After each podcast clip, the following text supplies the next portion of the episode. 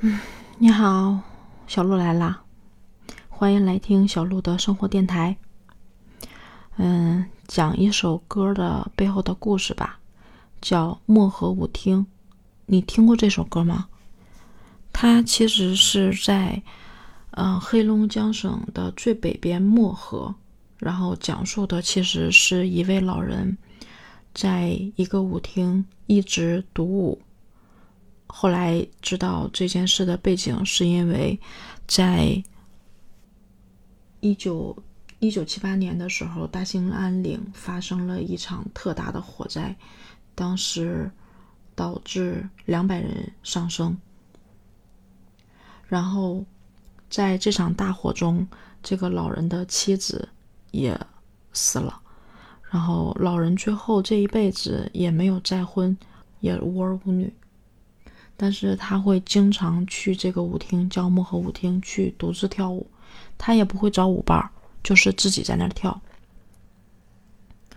就是，嗯，有句话说，叫与往事共舞，世上总有深情人。嗯，这里面的故事其实并没有描述的太细，整个就是这样的一个剧情。嗯。现在大兴安岭那块儿还有一个五六纪念馆，就是为了纪念这场火灾，然后，呃，也是为了纪念上上升的人。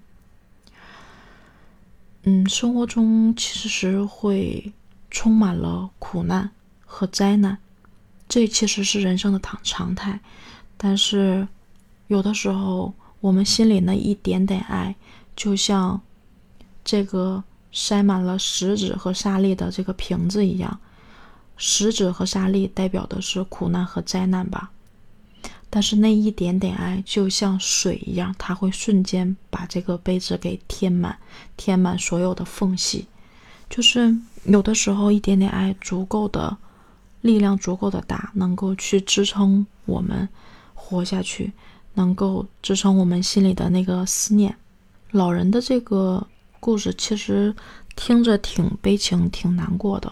这两年，其实那个老人已经不再出现在舞厅了，因为当时写这首歌、采访他的时候用的是化名，并找不到这个真实的人，也不知道老人现在的境况。